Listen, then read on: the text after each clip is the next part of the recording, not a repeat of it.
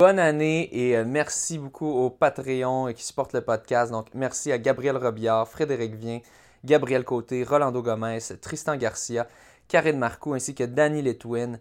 Euh, merci aussi à la Patreon mécène euh, Catherine Gagné. Euh, allez suivre ses entraînements de renforcement musculaire spécifiques pour coureurs sur sa page Facebook, Catherine Gagné, kinésiologue.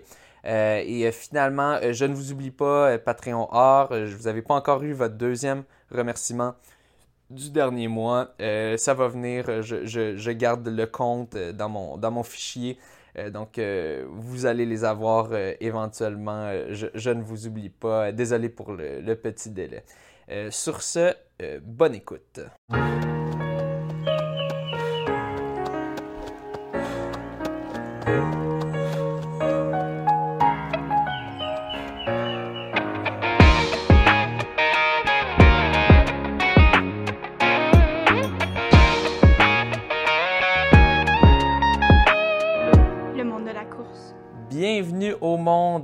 La course. Euh, ce soir, on a le plaisir de, recevoir Nathalie Goyer euh, au podcast. Euh, une, une, femme qui, on, l'a appris tout récemment, qui avait été très, très, très dominante dans les années 2010 et précédentes, dans ces années-là. juste pour énumérer quelques-uns de ses exploits euh, bon, record personnel, 5 km en bas de 17,30, 17,29, 10 km 35,45, demi-marathon 1,19,38, donc sub 1,20. Euh, et sur marathon 2,49, 51, tout juste en bas de 2,50. Euh, et c'est surtout ce qui m'impressionnait le, plus, c'est juste les séries de, de, victoires à des courses consécutives qui arrêtaient juste pas. bon, juste pour en mentionner certains, euh, quatre fois championne du marathon des deux rives de Québec, euh, trois fois championne au marathon Wine Glass, trois fois championne du marathon de Mississauga, euh, quatre fois athlète par excellence en course sur route, 2007, 2005, 2004, 2002. ça, j'imagine, c'est avec la Fédération québécoise d'athlétisme. C'est bien le cas, Nathalie? Exactement. Exactement. Donc, et championne du circuit du Grand Montréal euh, à sept reprises. Donc, le circuit du Grand Montréal, euh, que, je n'ai pas connu. Euh, c'était juste avant que, je me mette à faire de la course sérieusement. mais bon, si, je dis pas n'importe quoi, c'était un circuit de course dans la région du Grand Montréal. un, petit peu, un petit peu comme la Coupe Québec, mais vraiment localisé à Montréal. donc, sept fois. Est-ce que, oui?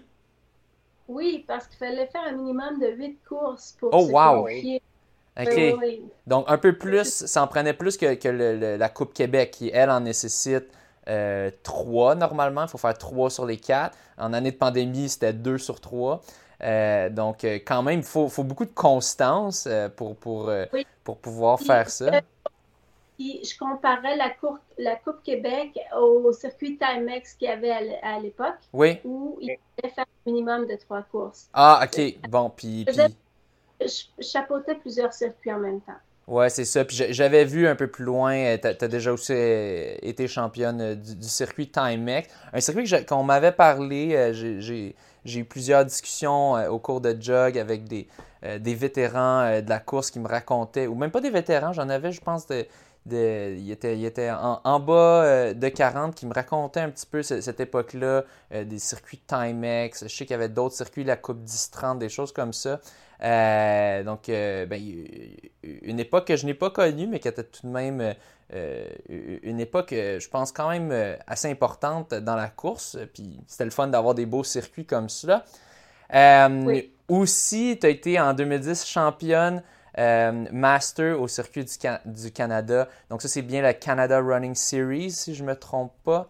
Euh, quand tu parles de ça. Donc, euh, Canada Running Series, il y a entre autres le 21K Banque Scotia de Montréal, le, Marathon de Toronto, ainsi qu'il y a bien d'autres, mais c'est un, circuit quand même très prestigieux. Euh, qu'il faut, quand même le faire. Euh, master, dans le fond, c'était pour la catégorie. Il faut avoir au moins. Est-ce que c'est Master 35 ans ou Master 40 ans quand, Dans le fond, ça devait être 35 ans quand on était en 2010. Ah, t'es gentil. Non? OK, c'était le Master 40 ans. OK, bon, ben tu le fais pas. Je te le dis, tu le fais pas euh, ton âge. Mais d'accord, donc. C'était 35 ans ou c'était 40 dans le fond? J'imagine. Quand, quand, on parlait de master, c'était bien 40 ans. 40 ans. Parfait. Donc, euh, gagnante de ça, puis tu avais fini deuxième euh, au classement général, même si on n'allait pas dans les. Donc, tu battais euh, plein de jeunes de, de, 20, 30, 35. qui sont vraiment dans, dans la force de l'âge de la course. Mais bon, toi, toi aussi, tu l'étais encore.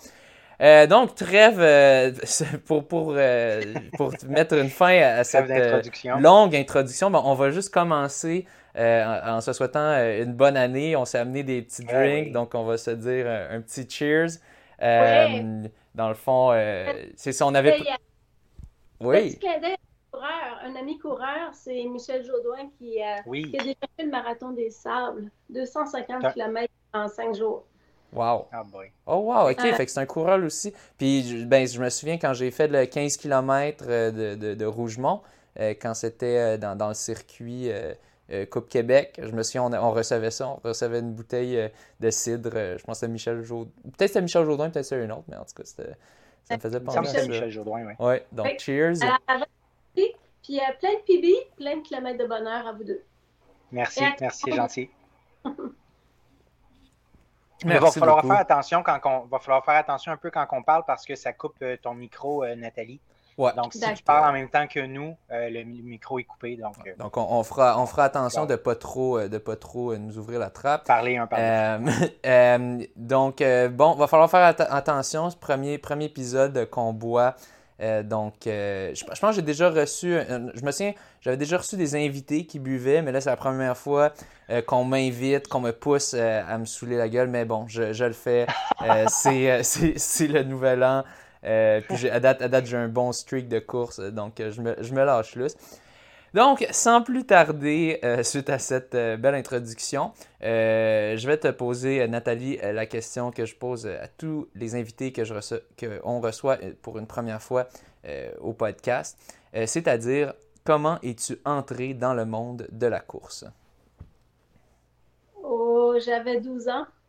mon oncle, qui était policier, faisait partie de l'escouade tactique de Montréal, parmi, et puis, il s'entraînait fort. Puis, il nous, il nous, a invités, ma soeur et moi, à aller le voir courir le marathon d'Ottawa en 1980. Je sais pas, j'avais 12-13 ans. Puis, quand j'ai vu ça, j'avais des fourmis dans les jambes. J'aurais voulu courir. C'est comme, c'est un rêve qui est parti à l'âge de 12 ans. Puis, c'est resté, ça, c'est resté à dormir jusqu'à l'âge de 27 ans. J'ai, j'habite près d'une montagne. Euh, j'ai toujours aimé courir. Puis euh, en plus, dans ma ville, il y avait Jacqueline Garraud, la plus grande marathonienne canadienne, québécoise. Enfin, pour moi, c'était comme c'était mon idole. Je la voyais courir, puis c'est comme c'était mon admiration. Moi, euh, je faisais juste courir un petit peu dans ma montagne quand il faisait beau. Puis ça, ça, ça, ça se limitait à ça. Voilà. Alors, c'est comme mon rêve a commencé là. Avec, avec l'inspiration d'un modèle euh, de, qui, courait le marathon. Donc, toi, tu avais 12 ans quand tu allais voir ça, puis ça t'a donné envie euh, vraiment de, de, faire ça quand tu serais plus vieille. Mais c'était génial. Euh, on était euh, à l'Université d'Ottawa, puis c'est comme je voyais dans la grande cafétéria euh, les coureurs qui prenaient du pudding nourri pour pas les faire pipi trop souvent. Puis je voyais toutes les habitudes de chacun, puis c'est comme je me voyais dans ce monde-là, là, mais ça dormait en moi. C'est juste à 27 ans que j'ai décidé de courir mon premier marathon. Fait qu'est-ce qui s'est passé entre ces moments-là? Dans le fond, tu disais tu courais dans ton coin à Saint-Bruno un peu pour le plaisir, comme tu faisais pas des entraînements euh, fractionnés ou juste des, petits jogs? Oui. Euh, en fait, au secondaire, je joue au ping-pong. Puis c'est drôle parce que je pourrais faire un parallèle avec euh, Alain Bordelot, qui lui joue au ping-pong avant ses entraînements de, vitesse. Puis moi, ben, je joue au ping-pong. Puis parce que j'ai fait un stage un jour avec Alain, avec, avec Alain Bourbonnais, qui est un ami de Louis-Philippe Garnier. Euh, il fallait courir pour jouer au ping-pong. Puis c'est comme j'avais du plaisir à courir plus que jouer au ping-pong. Puis ça a commencé comme ça. Euh, au secondaire, j'ai gagné un cross-country en, secondaire 3. Puis après ça, ben, j'ai été très, très tranquille jusqu'à 27 ans. OK, mais quand tu t'es lancé sur le marathon à 27 ans, donc c'était quoi ta première course officielle? Oui. OK, fait première course officielle, 1-42, OK? Est-ce que tu avais un. T'avais-tu un entraînement? T'avais-tu un plan? T'avais-tu fait quelque chose avant? Être de distance de fait. Combien on a manqué le chiffre, excuse-moi? On a manqué le nombre. 18 km. Seulement 18 km, OK. C'était la plus longue distance. OK. Puis, comme... tu courais combien de jours? Euh? Je voulais être une marathonienne. C'est tout ce que je voulais. Oui. Euh, la veille, j'ai rencontré mon oncle, on a pris un café, lui qui avait fait 2h57 à, Ottawa, puis il m'a dit Embarque-toi pas là-dedans, tu vas en faire une religion. Puis là, je dis OK. Puis là, la veille du marathon, j'étais dans le vieux port, puis j'ai dit oh, je m'inscris. La veille. Oui, oui, oui, la veille. Le samedi puis le dimanche, c'est le marathon. J'ai fait 3h47, mais avec un 18 km de longue distance. 3h47 sans entraînement, puis ta plus longue course 18. OK. Puis c'était le marathon de Montréal, j'imagine? Oui, tout à fait, en 93. je pense, je, pense avoir même.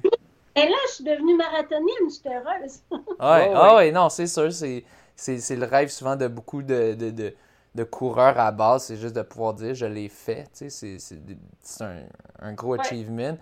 Puis, euh, euh, toi, toi, dans le fond, tu courais quoi, deux fois semaine peut-être avant ça? Excuse, t'as dit combien?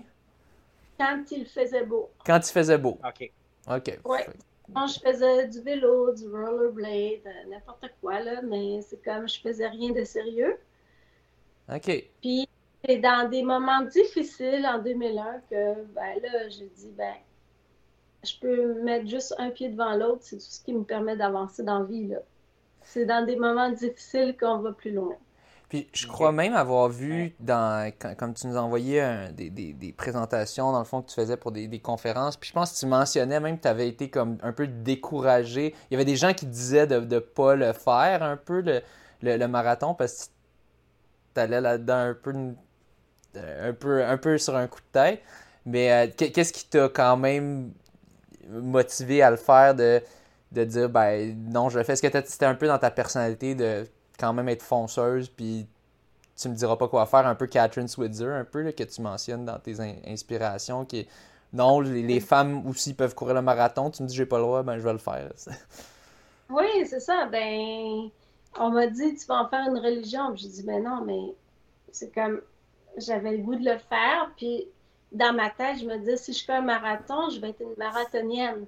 Puis c'est vraiment, quand on fait un marathon, on est marathonien. Puis ça, il n'y a personne qui peut nous l'enlever pour toute la vie. Oui. Ouais. Ouais, c'est un. C'est pas comme les records qui peuvent se faire euh, euh, battre par la suite. Ça. On peut pas te, l'enlever. Puis bon. Euh, mais, mais excuse-moi, je suis curieux de savoir cette première expérience-là, tu sais, passer de 18 km à 42, comment ça a été? Parce que c'était complètement de l'inconnu. Bon, on s'entend qu'en entraînement, on fait pas on fait pas un entraînement à 42 km pour courir un 42 plus tard, là, mais tu sais, on va se rendre à 30, 35, on va. Euh, comment tu. Puis 3h47, ça, ça m'impressionne. Mais je connaissais rien. Puis c'est comme. Tout ce que je savais, c'est que je voulais le faire. Puis j'ai commencé sur un rythme très conservateur, puis j'ai dû le garder. Là. Puis c'était drôle parce que c'était vraiment, ben, c'était le marathon de Montréal, puis on finissait dans le Vieux-Port, puis quand j'ai fini avec ma médaille autour du cou, j'avais mal aux jambes, c'est officiel. Comme j'en ai eu pour des jours à, avoir de la misère à monter puis à descendre les escaliers, mais chaque fois que je descendais une marche, je me disais, hey, je suis une marathonienne. Je suis marathonienne, c'est vraiment ça. ma douleur était une victoire parce que j'avais réussi mon défi. Puis même, et c'était drôle parce que euh, je revenais du vieux port de Montréal, parce que ça finissait là, à cet endroit-là. Puis euh, il y avait un boxeur, là, euh, mon Dieu, j'oublie son nom, là, mais. Oh, mon, c'est fou. un boxeur célèbre, puis il m'a dit Hey, t'as couru le marathon, bravo. Tu sais, c'était comme j'étais là, Wow! que j'ai fini. Wow! C'était fun. Ah, c'est impressionnant. Bravo, en tout cas. C'est drôle, tu me rappelles tellement mon premier marathon que moi aussi, c'était un peu sur un coup de tête, si on veut. J'avais peut-être un petit peu plus d'entraînement, mais tu sais, je courais du cross-country encore pour le cégep, puis c'était en plein milieu de ma saison. Puis, tu je me souviens, c'est ça, le lendemain, quand tu descends des marches ou quand tu, te relèves, ah puis que, c'est ça, c'est forçant, puis c'est pénible, mais en même temps, à chaque fois que tu ressens cette douleur-là, tu te dis, tu te rappelles, ben oui, je l'ai fait, c'est parce que je l'ai fait, fait que, tu fait que t'es es, fier de ce que tu as accompli, puis tu te dis, tu marches en canard un peu, mais tu te dis, ceux qui le savent, euh, ceux qui me voient marcher de même, ils savent qu'est-ce que j'ai fait. en tout cas. Ah oui. Mais toi, c'était quand ton premier marathon? C'était en 2012, si je me trompe pas, dans le fond. Donc, euh... Donc tu avais 19 ans, quelque chose comme ça? Je pense, je pense que j'avais 18 ou 19. Ouais. je, l'ai fait pas mal dès que je pouvais, quasiment. Euh. Donc, euh, c'était ma deuxième année de cégep. Donc, euh, Ouais, sûrement, euh, sûrement 2018 ou 2000... ouais, 2018, je pense. Je pensais à, ma, à ma deuxième, ma première année de cégep, automne, c'était en, 2017. Euh, non, 2017. En ah, 2000, euh, excuse. avais 18. Oui, c'est ça, c'est ça. J'avais ma première année de cégep, j'avais 17. Là, ma deuxième, j'avais 18. Mais, mais bon, on va revenir, on va revenir à, toi, Nathalie. Donc là, tu fais ça. Puis là, maintenant que tu t'identifies comme marathonienne, t'as comme t'es plus motivé à vraiment prendre la course plus au sérieux ou ça a été plus graduel? C'était très graduel. L'année suivante, ben, en 97, le marathon de Montréal a été annulé.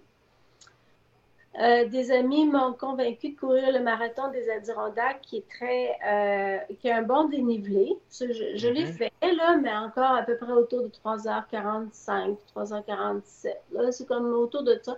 Puis, euh, ben, j'ai fait des 10 km, puis là, je m'apercevais que j'étais quand même correct. Mais c'est vraiment là, autour des années, euh, ben, autour de 2000-2001 que tout s'est révélé. C'est parmi, c'est parce que j'ai rencontré des grosses difficultés que là, je me suis accrochée à la course, à des amis, à des amis qui sont sincères et qui sont toujours dans ma vie aujourd'hui. Mm-hmm. Euh, on s'entraînait sur piste. On était cinq à Saint-Bruno à courir sur une petite piste le mardi, jeudi de façon assidue. Puis là, je m'accrochais à eux parce que tout le, tout le, reste de ma vie est en train de s'écouler à part, euh, à part ma, ma profession. Là. Mm-hmm. Mais comme, toutes mes fondations sont en train de s'écrouler.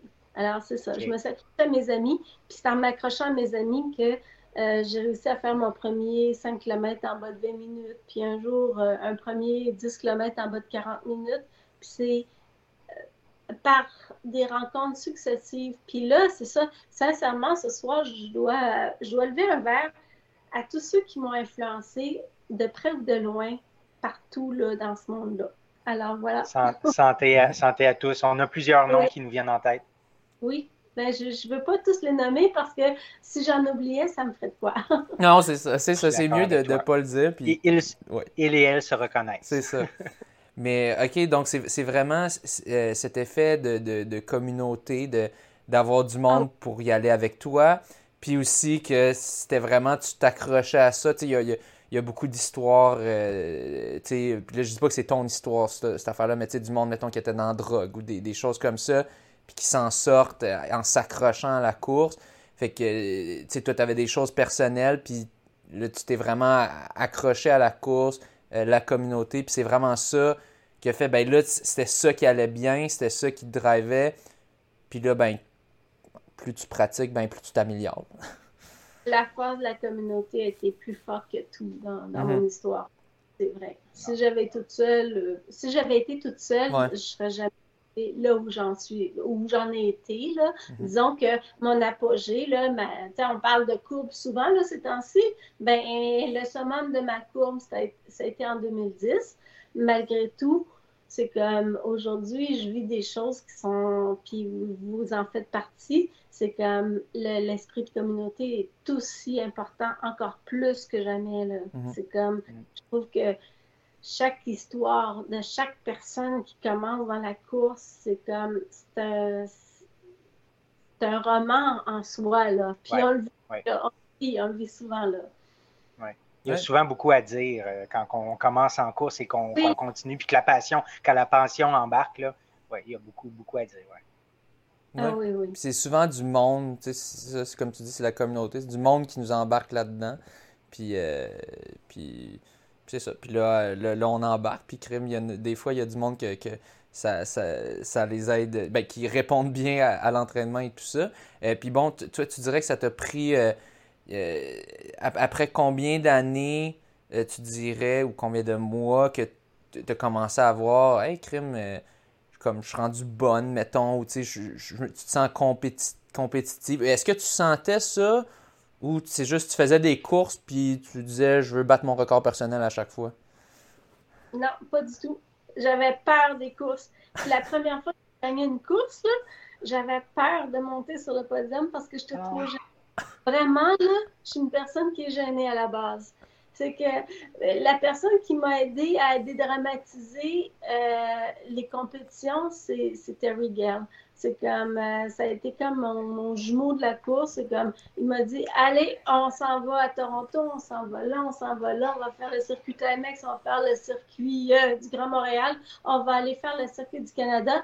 Puis moi, je le suivais. Puis lui, il raffolait de la course, puis il raffolait des compétitions. Moi, j'avais j'avais j'avais peur. J'étais pas dans ce monde-là pas du tout, mais je le suivais, puis j'ai appris avec lui à apprivoiser les, compétitions en disant, ben une compétition, ça t'apprend à te connaître, ça t'apprend à te préparer, parce que là, moi, euh, ben, en tout cas, je trouve que c'est triste pour les grands potentiels comme toi, comme Mélanie Mirand, comme euh, tout le monde, là, toutes les étincelles qui explosent, puis il y a énormément de potentiel au Québec.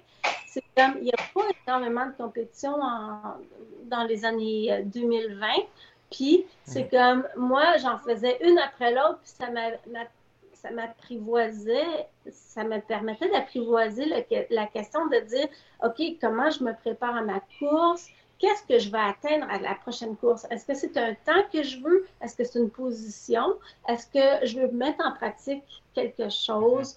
Euh, toute la routine, toute la routine de compétition, là, euh, ben, ça se pratique, ça, mais il faut des situations réelles.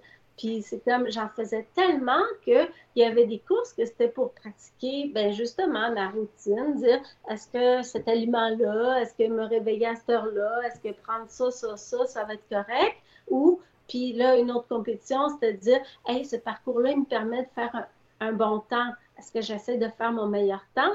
Mais à chaque compétition, il y avait euh, euh, euh, quelque chose, un appât à aller chercher, là. quelque chose. Dans le fond, des, des, tests, comme des tests à faire pour acquérir l'expérience aussi, puis comment est que ce soit rodé au corps de tour. Et là, tu sais, la beauté de la chose là-dedans, puis j'écoutais beaucoup dernièrement les entrevues que vous avez faites avec Maxime Lopez, c'est comme les dividendes de la course, c'est apprendre à se connaître. Puis mm. c'est comme dans la compétition, on apprend à, connaître nos limites, on apprend à se connaître, on apprend à, se conditionner à quelque chose. Puis la beauté de l'entraînement aussi, c'est un art parce que c'est dire c'est quoi l'entraînement qui va me qui va me permettre d'aller atteindre le sommet, l'espèce de petite étoile que je veux atteindre. Mm-hmm. il, y a, il, y a, tellement de beauté dans la course, il y a tellement de dividendes qu'on peut aller chercher, puis surtout, moi, là, de tout, c'est les amis. Mhm. Tu, mentionnais que tu mentionnais que Terry proposait des compétitions par-ci, par-là. Est-ce qu'il jouait un peu le rôle de coach ou c'était plutôt. Euh, dans le fond, tu n'avais pas de coach nécessairement, puis des plans euh, euh, ben, à ce moment-là? Ben, je suis allée un an avec les vainqueurs. Après ça, je suis allée avec le groupe Altis qui était, euh, qui était entre. Ben, l'entraîneur, c'était François Lecourt. Je ne sais pas si vous le connaissez. C'est un nom Puis euh, François Lecourt est venu euh, oui, faire le coach. Oui, est-ce que j'ai juste un flash? Je pense que c'est lui qui, qui, gérait pendant un certain temps les élites pour le 21K Banque Scotia. Maintenant, ça me dit quoi? Puis je sais qu'il était dans. Parce qu'il est, il est c'est lui qui a créé le parcours. Ah! C'est lui qui a créé le parcours pour le 21K et il travaille toujours pour le Circuit du Canada aussi. C'est ça. Il est entraîné à Saint-Bruno. Moi, je suivais les entraînements de groupe à Saint-Bruno. Un temps, il m'a fait des plans d'entraînement, mais il n'y avait pas la disponibilité pour continuer. Alors, moi, j'ai fait mes propres plans d'entraînement en regardant sur Internet. Moi, euh, je suis allée voir Al Higdon, qui était un entraîneur de Chicago, du marathon de Chicago.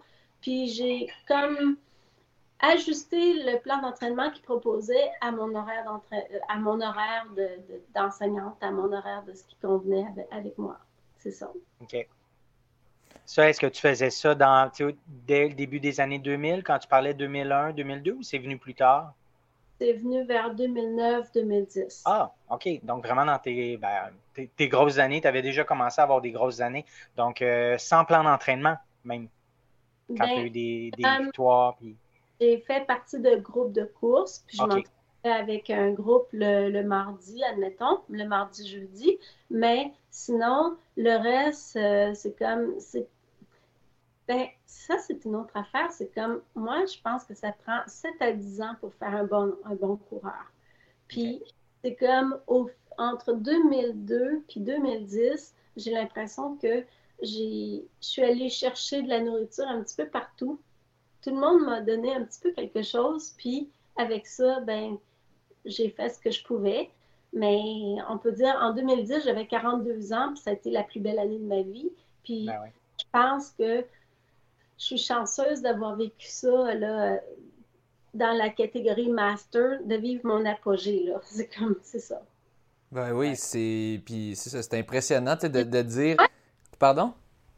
Je vous souhaite, vous êtes tout jeunes tous les deux. merci, merci. Ouais, ben, il, y en a, un pas mal plus jeune que l'autre.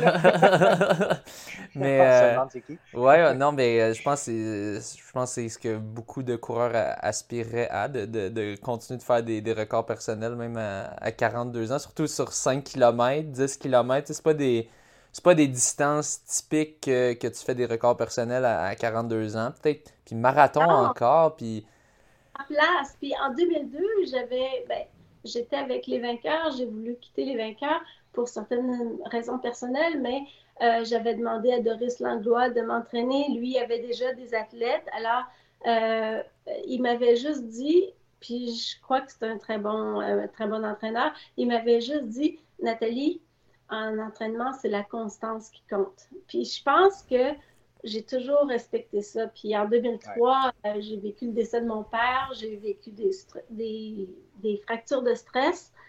J'ai continué à m'entraîner dans l'eau, puis c'est là que François Lecourt m'a aidé à m'entraîner dans l'eau, puis à faire mes intervalles dans l'eau, puis toute l'affaire. C'est comme j'ai grelotté pendant l'été parce qu'il faisait pas très chaud cet été-là.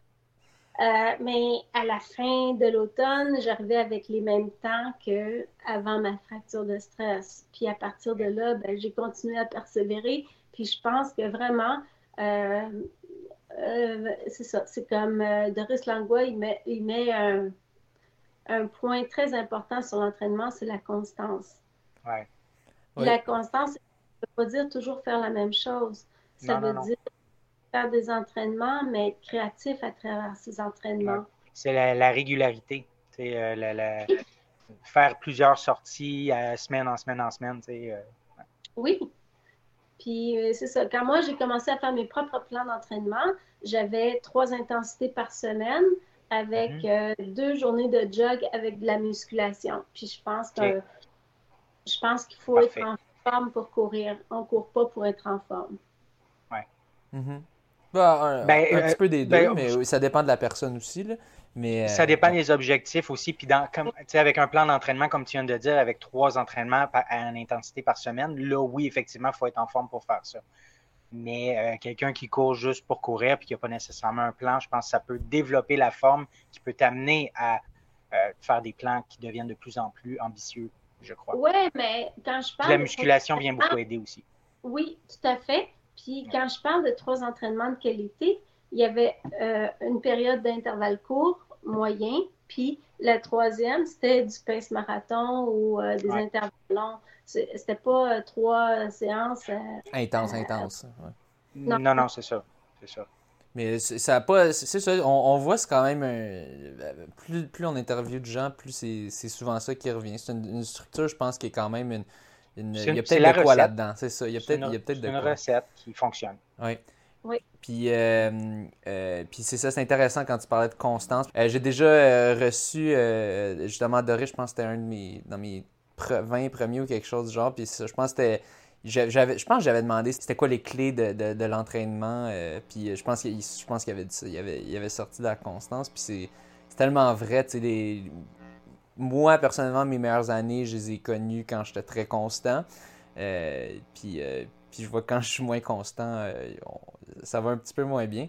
Puis, mais, mais ça doit être difficile, par contre, de, garder la constance quand tu es blessé. Puis tu, tu mentionnais, tu as, eu des blessures.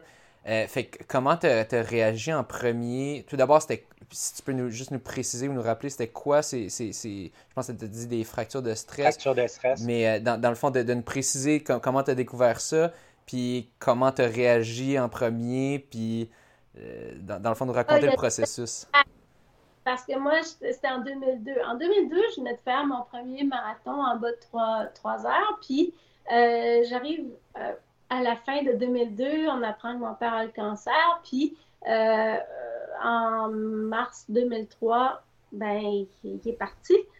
Moi, ben, j'ai voulu continuer à m'entraîner aussi fort, à essayer de m'occuper de ma mère, à essayer de, faire comme si tout était normal, continuer à travailler, continuer comme si tout était normal, mais c'était pas normal parce que j'avais de la peine en dedans. Puis euh, c'est ça, une fracture de stress, ça le dit. C'est comme c'est le stress qui a, comme fait une coupure. J'ai fait une erreur d'entraînement aussi. C'est comme j'ai fait un 10 km, puis le lendemain, j'ai voulu faire 36 km de, pour ma longue, pour un entraînement de marathon. Là, c'est là que euh, l'entraînement suivant, ben, lors de la piste, c'est comme j'ai senti quelque chose dans le pied. C'est plat que moi, cette année-là, je m'en allais à Vancouver. Je m'en allais faire le demi-marathon euh, ben, en tout cas, du Running Series. Mhm. Puis après ça, croiser en Alaska parce que j'avais une amie qui faisait des, des camps d'entraînement en croisière. Alors, moi, j'accompagnais le groupe, mais là, cette fois-là, euh, j'accompagnais le groupe en faisant de la course dans l'eau. Alors, c'est comme, euh, je suis allée à Vancouver. Dans ce temps-là, il y avait Bagdad Drachem là, qui faisait son marathon. Il y, avait, ah, il, y avait, il y avait plein de bons coureurs, Isabelle Ledroit. Alors, je suis allée écrire des petits mots sur tout leur dossard, puis je ramassais les bagages de tout le monde. Puis c'est ça, c'est comme je ne peux pas courir. Je ne peux pas ah. courir le demi. En juin 2003. J'ai fait de la croisière, euh, ben, je faisais de la course dans l'eau, puis aux escales, ben, quand les, les gens couraient, moi, je louais un, vélo, puis je les accompagnais en vélo. C'est plat. la, course, la course dans l'eau, François a déjà dit aussi, c'est pas, pas agréable. C'est pas, euh, non, c'est pas, le fun. Ça a duré combien de mois, ça, la course dans l'eau? Euh, ben, de juin à septembre. Puis c'est ça. Euh, au début, à la fin septembre, début octobre, je suis allée au parc La Fontaine, puis là, je suis revenue dans mes temps, puis j'ai pu finir le circuit Timex. OK. Ah, mais je suis curieux, moi, j'en ai jamais fait de course dans l'eau. Quand on, on, fait ça, là, on fait-tu des trois fois 30 minutes dans la semaine ou on va faire comme, OK, mais pas comme la quantité de courses qu'on ferait normalement. Là, tu ne fais pas 6 heures par semaine dans l'eau, mettons. ça doit être lourd, comme on dit. Là. minutes là, dans l'eau, puis après ça, tu fais tes intervalles de 5 minutes avec 2 minutes de récupération, 5 minutes, 2 minutes. Mais là, tu fais pas ta longue de 2 heures dans l'eau, là. Euh, je pense que je suis allée jusqu'à 1h45. Oh, wow! moi, j'ai de la misère à faire ça sur tapis. je pense que j'ai encore les doigts. oh boy, OK. Non, non, c'était quelque chose. OK. Ouais, non, c'est. Mais je trouve, je trouve que si t'as quelqu'un avec toi, c'est vraiment pas si pire parce que tu jases, mais si t'es tout seul, puis ce qui peut être souvent être le cas quand t'es blessé, parce que pas tout le monde qui se blesse en même temps, c'est plus pénible. Non, non, seul, puis ben, j'écoutais de la musique. C'est ça. C'était-tu à, la, piscine de la polyvalente Saint-Bruno? Non, non, non. Ah. J'étais dans la piscine avec. Euh, j'étais dans la petite piscine hors terre, toute seule. Chez toi? Ah oui. OK, OK. Ah oui. Ah ben oui, OK. Mais ça, c'est justement, c'est comme la course dans l'eau m'a permis de découvrir qu'il y avait des bienfaits à ça. Puis après ça, quand, en 2005-2006, quand je faisais des marathons, c'est comme euh, souvent après mes longues, j'allais faire un 15 minutes de course dans l'eau parce que okay. allait comme faire le, comme le, le mouvement dans l'eau faisait en sorte que ça déliait les muscles. Puis ça, mm-hmm. le retour d'eau faisait comme un bien, c'était comme un automassage. Là. souvent, là, vers 2006-2007, après mes courses, je faisais un 15 minutes de course dans l'eau après ça. OK, ouais, puis c'est sans les chocs, euh, sans les chocs de la course après. Là. Exactement. Ouais, puis il y a. Ouais, vas-y. Peux-tu juste répéter ce que tu viens de dire parce que je, je parlais par-dessus toi?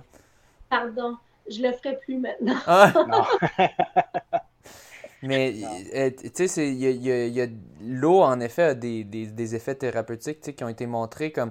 Il y a bien des gens qui, qui, qui, jurent par les bains de glace, euh, mais il y a des études qui ont été faites qui montraient que juste d'être dans de l'eau tiède, aussi, tu pouvais avoir des, des, euh, juste des bénéfices thérapeutiques à peu près équivalents, des fois peut-être meilleurs. En tout cas, ça varie d'une étude à l'autre, c'est très contentieux.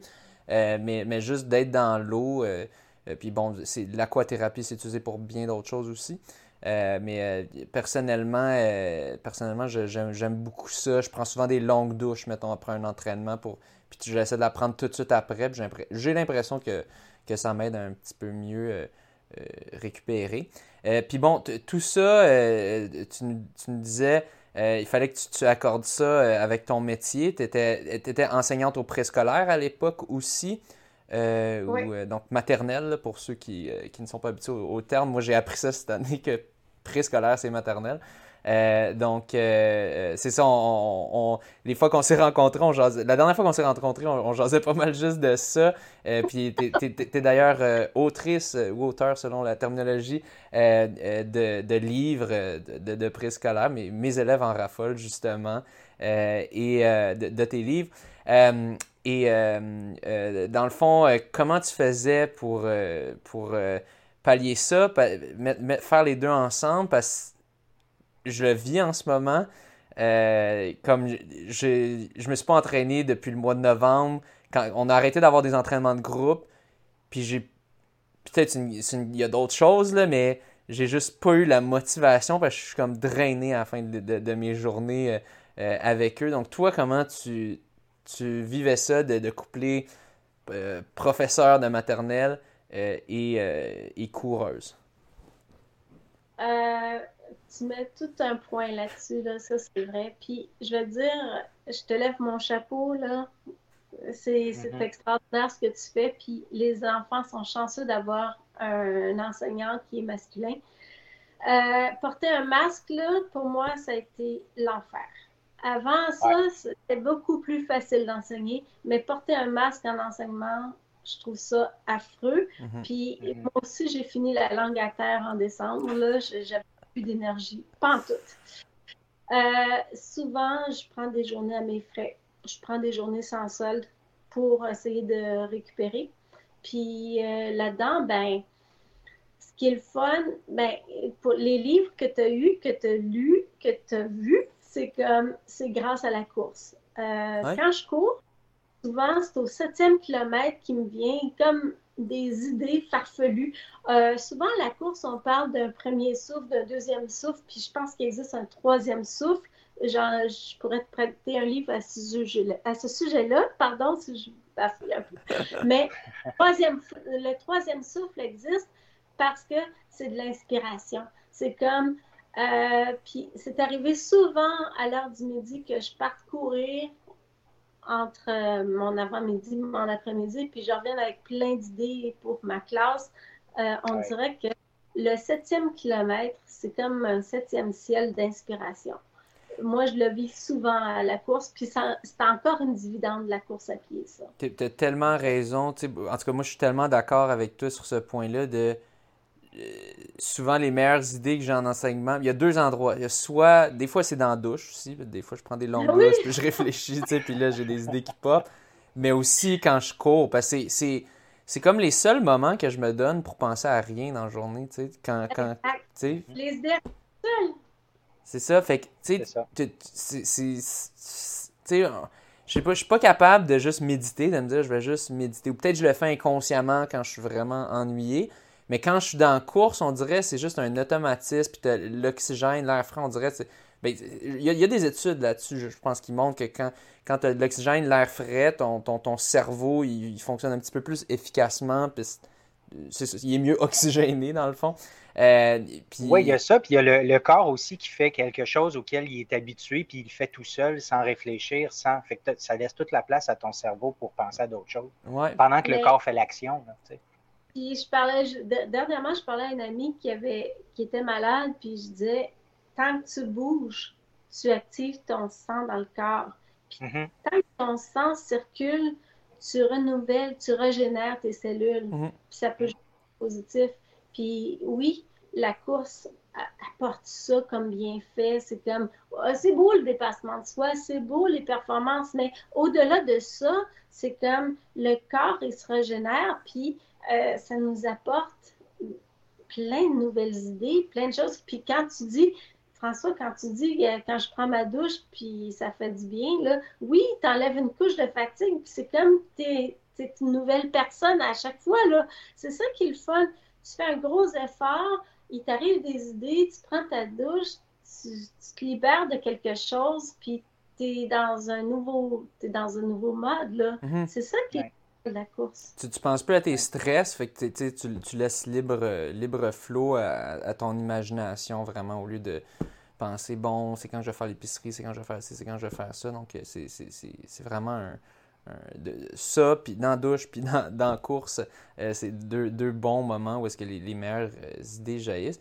Puis tu, tu, me fais penser un peu aussi euh, comme à, te poser la question, tu avais dit au, début, tes motivations, j'ai l'impression que tu courais plus pour t'entraîner, parce que tu, aimais la course en soi, que tu disais qu'il fallait qu'on traîne pour aller à des courses, mettons. Tu sais, c'est oh, des compétitions.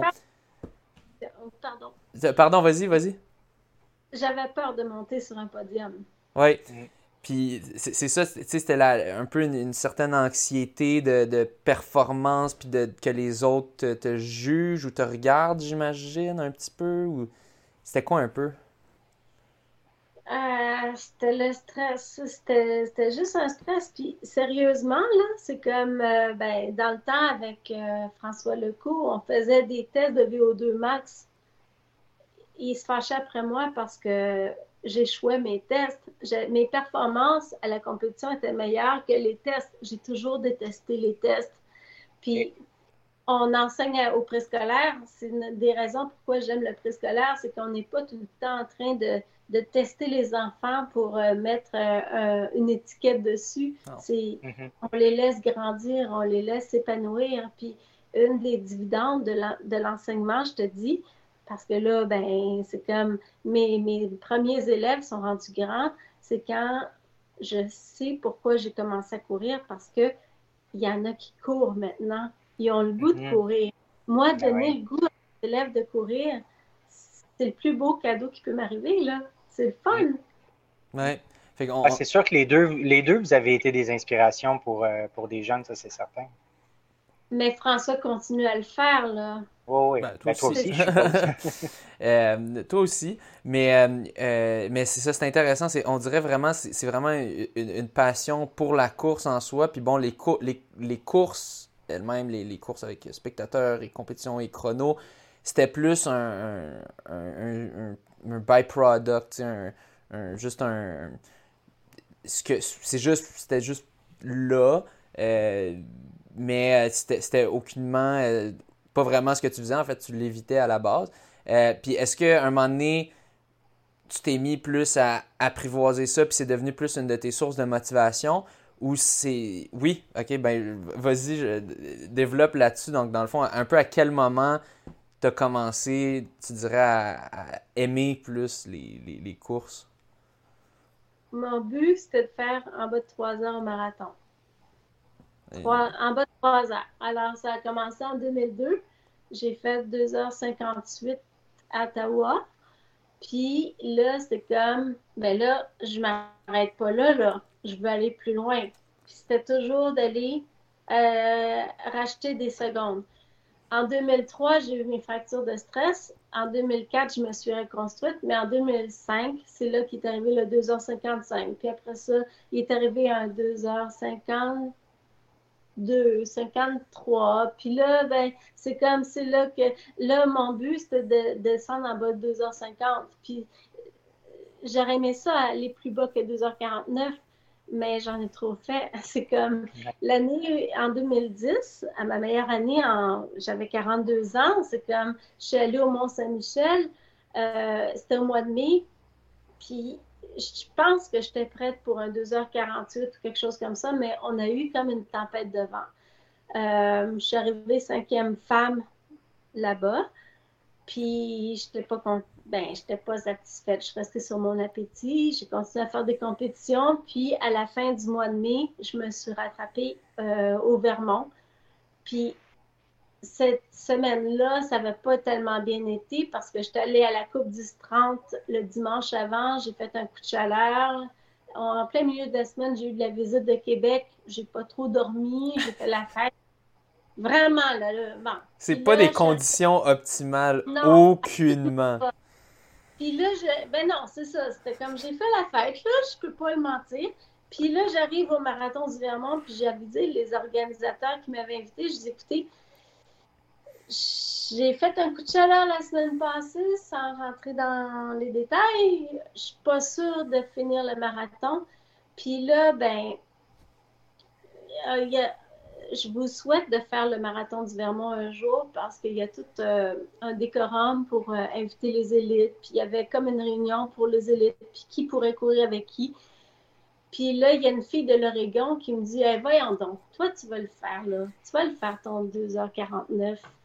Puis là, les, les organisateurs nous avaient toutes placées en peloton de filles pour qu'on puisse se suivre, tout ça pour donner le maximum de performance, là. Puis je leur, ai, je leur ai dit, je suis pas sûre de finir le marathon. Puis on dit, ce qui est important, c'est ta santé. Ben, Caroline, cette fois-là, j'ai fait mon 2h49-50 avec, puis j'ai travaillé en équipe avec les filles du peloton, surtout avec la fille de l'Oregon. Puis, garde, elle est arrivée 20 secondes devant moi, puis on s'est sauté d'un bras quand je suis arrivée. Moi, j'étais la troisième fille dans le marathon. C'était mon meilleur marathon à vie. Puis j'avais fait la galère là, le mercredi avant. Là. C'est pour ça qu'on peut pas, peut pas garantir rien dans la vie. Là. Mais quand les choses sont en place, c'est le fun. Ouais. C'est un peu pour ça, tu sais, des fois, c'est, c'est, pour des, des, miracles inattendus, des, des, des, surprises un petit peu euh, euh, inattendues. C'est, tellement le fun quand ça arrive, mais il faut en faire pour, pour, que ça arrive. On peut pas juste euh, en faire une puis espérer que ça soit ça. Il faut en faire plusieurs. C'est pour ça que je dis souvent que je suis une coureuse j'étais une coureuse paresseuse parce que je m'entraînais très bien pour un marathon. Puis là, après ça, je passais à... Puis j'ai souvent demandé conseil à Louis-Philippe Garnier, puis euh, ben, c'est ça. Euh, comment on passe pour faire un autre marathon la semaine d'après, ou deux semaines après, ou trois semaines après? Ben oui, ça fait en 2010, c'est ça que j'ai fait. C'est comme j'ai fait un marathon au Mont-Saint-Michel en Europe. J'étais à Toronto la semaine d'avant, puis après ça, trois semaines après, j'étais au Vermont. Puis ça a fonctionné, J'ai fait mes meilleurs temps à vie. Euh, puis à l'automne, ben, j'ai fait Toronto, le Waterfront, puis après ça, le Good Life. Puis j'ai gagné le Good Life. J'ai fait 2h51 à Toronto, puis j'ai fait 2h52 au Good Life. Mais la veille du Good Life, j'étais au Zoo Run en train de courir dans le zoo là, pour faire le championnat euh, canadien. La veille. Oui. tu faisais une course la veille de ton marathon. Un 10 km. Mais là, quand Bagdad Rachem a comme lâché les pédales, ben, j'ai dit, ben lui, il a lâché. J'ai un marathon demain. Je J'ai fait 42, km, 42 minutes au 10 km. Je pense que je suis arrivée quatrième fille dans ma catégorie, quelque chose comme ça. Mais le lendemain, je gagnais un marathon. C'est ton échauffement pour le marathon, dans le fond. Oui, puis gagner le marathon, puis que ce soit Catherine Switzer qui la banderole, ah, c'est comme on ben oui. Ben oui. C'était quatre... Ah mon dieu, j'avais manqué ce détail-là. Catherine Switzer, puis pour, pour, ceux qui connaissent pas, c'est, c'est la première femme à avoir couru le marathon de Boston dans le temps que c'était illégal. Euh, mais, donc, euh, mais veux-tu une affaire? C'est comme. Ben, ok, on... je sais pas si je devrais dire ça. Oui, vas-y. Ok. Catherine Switzer OK? Euh, le jour où elle a fait son marathon illégal à Boston, mes parents étaient sûrement en train de me concevoir parce que neuf mois après, je suis née. Puis moi, là, J'arrive à Toronto, puis je gagne la course en souliers roses avec une petite jupe, puis c'est Catherine Switzer qui tient la banderole. C'était comme, wow, là, c'était comme, c'était le summum, là. Il m'est arrivé des petites choses comme ça dans la vie que je trouvais trop le fun. c'est des petits clins d'œil à la vie, là. Quand même très drôle. Quand même. Pendant qu'elle a gagné, moi, j'étais en train de me faire concevoir. Puis c'est ça, c'est son âme un peu qui est allée euh, dans, dans le ventre de ta mère. Tout à fait. Puis c'est ça, j'ai trouvé ça le fun parce que dans le temps que je courais à Niagara, puis à Toronto, Catherine Switzer, j'ai eu la chance de la rencontrer à plusieurs reprises, puis on a eu des bonnes discussions, là. Ah, c'est... Ça fait partie de la course de rencontrer des belles personnalités comme ça, comme vous deux. Puis, ah, merci. puis, j'ai vu, euh, c'est ça, dans, dans, dans, tes présentations, justement, euh, que. Euh, mais toi, tu sais, ça varie d'un coureur à l'autre, mais tu sais, toi, tu aimes vraiment beaucoup. tu connais le milieu, tu as, des personnes que tu connais, puis tu en as rencontré beaucoup, tu as beaucoup de photos avec des, des, des, personnalités marquantes de la course. je pense notamment un que je me souviens très bien parce qu'on avait parlé de lui au podcast Ed Whitlock. Euh, qui avait fait. Euh, il faisait le marathon à 80 ans, genre. Euh, je pense en, bas de 4 heures, quelque chose du genre, ou même, même quelque chose. Ah ouais, me, semble, tu sais. Il s'entraînait dans un cimetière, cet homme-là. Oui, c'est ça. Puis c'est. Mais tu sais, à 80 ans. C'était, en tout cas, je, me souviens plus quel temps il faisait. Je pense que c'était même pas mal plus rapide. Mais en tout cas, on, j'irai vérifier tantôt. Là. Mais. c'est ça, donc dans le fond, tu as, quand même une, une belle brochette de, de, photos. Avec... Aussi, il y avait une, femme que je connaissais pas euh, qui a gagné neuf fois le, marathon euh, de, New York, puis qui est enseignante, elle aussi. Euh, Peux-tu me rappeler son nom, excuse-moi? Attends une minute, là, c'est Greta Weitz. Oui. Greta Weitz, ben, quand tu as, vu, as vu une photo, mais l'année d'après, elle mourait du cancer. Mais oui, elle a gagné neuf fois le marathon de New York, puis elle est morte du cancer pas longtemps après la photo que j'avais avec elle. Puis il y a eu aussi, euh, euh, ben, j'ai beaucoup aimé, une, ben, parce que été longtemps, j'étais 15 ans commanditée par ASIC. Euh, il y avait Dina Caster que j'admirais beaucoup. J'ai couru le marathon de New York, puis après le marathon de New York, on avait un cocktail, puis on, on s'est rencontrés. On parlait comme. C'était tellement le fun. C'est la femme qui détient le marathon, ben, le record du marathon euh, euh, aux États-Unis, c'est comme c'est la meilleure marathonienne américaine. Puis elle me disait, moi un jour quand je vais prendre ma retraite, puis là elle était à sa retraite, elle dit, moi je vais faire un record. J'ai le record de la plus vite, puis je vais faire le record de la plus lente parce que je vais faire le marathon du Médoc. Puis elle allait boire à toutes les stations. le fun, puis c'est ça. Puis il y a eu euh, Dita Tomescu en, 2000... oh, en 2004. Elle a gagné aux Jeux Olympiques. J'ai eu la chance de la rencontrer à New York aussi. C'est comme, c'est tout des, Elle a gagné le marathon à, 39 ans. Avoue qu'il y a de l'espoir. Aux Olympiques. aux Olympiques, oui. Marathon, gagnante au marathon, aux Olympiques. ouais. J'avais aussi vu dans tes des influences, il y avait euh, Joan Benoît. Je pense que c'est Joan qu'on dit. Euh, dans le fond, qui, était la première femme à gagner le marathon olympique, la, première année, dans le fond, qui a eu un marathon euh, aux Olympiques en 80. Ça, c'était-tu Los Angeles 80? Oui, tout à fait. Puis, donc, c'est ça. Puis, je, viens, de vérifier pour Ed Whitlock, juste pour mettre les, faits au clair. Tenez-vous bien, c'est encore plus impressionnant, je pensais. C'était à 85 qui a fait un 3,56-34. Puis euh, à 70 ans, euh, il avait, à 74 ans, il avait fait 2,58-40.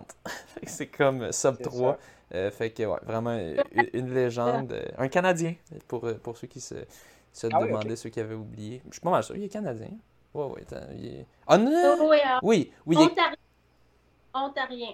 Ouais, c'est ça. Euh, c'est ça. Il est aussi British, mais euh, il, restait, euh, il restait, il est mort à Toronto dans le fond, selon sa page Wikipédia, donc ontarien. Donc, mais ouais, on, va, on va revenir à toi. On parlait de, tes inspirations puis ça. fait que là, tu t'es mis à apprivoiser un peu plus les courses. tu t'inscrivais sur pas mal tous les circuits. puis tu racontes, tu faisais, mettons, tu faisais une course pour le circuit euh, le jour avant un marathon. Tu sais, c'est. Est-ce que tu te considères comme tu étais rendu un peu addict aux courses, comme euh, avec une addiction, là, si on veut, ou en français, c'est quoi le terme Une, une dépendance aux courses? Ou est-ce que tu décrirais ça, ou comment tu décrirais ça un peu? C'est drôle à dire parce que je me voyais pas aller. Moi, tout ce que je voyais, c'est comme, OK, j'ai fait ça, je m'en vais là, je m'en vais là, je m'en vais là. Je me voyais pas aller. Je me voyais pas. Puis c'est comme, c'est comme, dernièrement, euh, j'ai juste vu mes sports stats que j'ai fait en 2010, puis je me dis, comment, je me rappelle même pas d'avoir fait tout ça. C'est comme, euh, même, je finissais un marathon, puis euh, souvent, le soir, j'allais marcher un 5 km le soir avec ma mère, le soir du marathon, puis elle disait Ah, il te reste encore de la place, il te reste encore de la place. c'est comme, je vais toujours aller plus loin. Je voyais pas, je voyais pas qu'un jour ça allait s'arrêter. C'était ça. Comme, T'es-tu passé d'un moment où que tu avais peur des podiums à un moment où que les podiums t'intéressent? Tu voulais vraiment, comme toujours, être sur les podiums? il y avait, puis en 2011, c'est comme je suis allée pour la dernière fois au Sporting Live. Est-ce que François, tu l'as déjà fait le Sporting Live? Non, c'est l'autre marathon de Toronto, dans le fond. Si, si je me trompe. Mais oh, non. km à Toronto. Oui, je, je, je, me souviens une année, il y avait, euh, il y avait des, des, des athlètes euh, comme, euh, pas, pas Kenyans, mais, mon Dieu, je pense en tout cas, c'était Yves Sikubwabo qui les avait amenés, puis en tout cas, ils étaient allés le faire. Mais oui, vas-y, continue avec. Euh, ben, ça faisait partie du circuit du Canada. C'était un 10 km relevé qui était en pente descendante. C'est là que j'ai fait mon meilleur 10 km. Mais c'était l'idée, le, traitement élite. Il y avait une petite communauté qui se retrouvait un petit peu partout dans au Canada. On se retrouvait à Toronto, on se retrouvait à Montréal, on se retrouvait à Vancouver le plaisir de, revoir ce monde-là, d'être sous la tente, de partager son expérience, ça, puis euh, je me rappelle en 2011, je me suis dit, je sais que ça ne durera pas, ça, puis c'était la dernière fois. Je ne savais pas que ce serait la dernière fois, puis je me suis dit, je l'aime, ce monde-là. C'est ça, c'est un monde, c'est un autre monde. Puis c'était le fun, il y avait euh, euh, sous la tente à ce moment-là, je pense qu'il y avait euh, comment il s'appelle donc? Dan. Ah, c'est un bon coureur. Daniel. Ah, Seigneur, j'oublie. Il y avait, on était plein de Québécois, puis on était, on était plein. Il y avait, il y avait une fraternité qui était intéressante. Une fraternité, oui. Oui, c'est ça. Une compétition, probablement une compétition très saine aussi, mais vraiment excitante, puis. Euh, est-ce que des fois, il y avait des genres de, de revanche? Ah, j'ai gagné, euh, je vais gagner la prochaine. Tu as gagné celle-là, je vais gagner la prochaine. Il y avait-tu un peu de, de jeu euh. comme ça avec les autres? Non. Non, OK. Parce que tu gagnais toutes. ouais, tu gagnais toutes. Non, non, non, non. Je peux vous dire, ma meilleure rivale, c'était Myriam Grenon au Québec. Puis euh, il y a toujours eu un immense respect parce que elle avait des très grandes forces. Même, je pense qu'elle était plus forte que moi mais elle faisait moins de courses que moi, puis elle focusait. Moi, j'en faisais trop. Puis, c'était toujours euh, sur une ligne de départ. On, même pendant la course, on s'encourageait parce que mm-hmm. c'était, on savait nos forces, puis on disait, ben, que la meilleure gagne, puis c'est ce jour-là que ça se détermine. Mais il y a toujours eu un grand respect pour euh, de part et d'autre. Isabelle Ledroit, ça a toujours été une grande coureuse que j'ai admirée. Je sais pas, peut-être ben, c'est ça, c'est des coureurs des années 90, 2000, mais, mais, moi, je les appelais mes meilleurs rivales parce que c'était pas, c'était pas de la mauvaise compétition, c'était de la saine compétition. Non, non, c'était sain, oui, c'est ça. Dans le plaisir. ben, dans le plaisir, dans, le, dans la réalisation de soi, dans dire, toi, tu vas plus loin, moi, je vais faire tout pour aller aussi loin que toi. Mais on c'était ça nous permettait de donner le meilleur de soi. C'est ça, là. C'est comme si ouais. ben, tu peux pas aller aussi loin. Mm.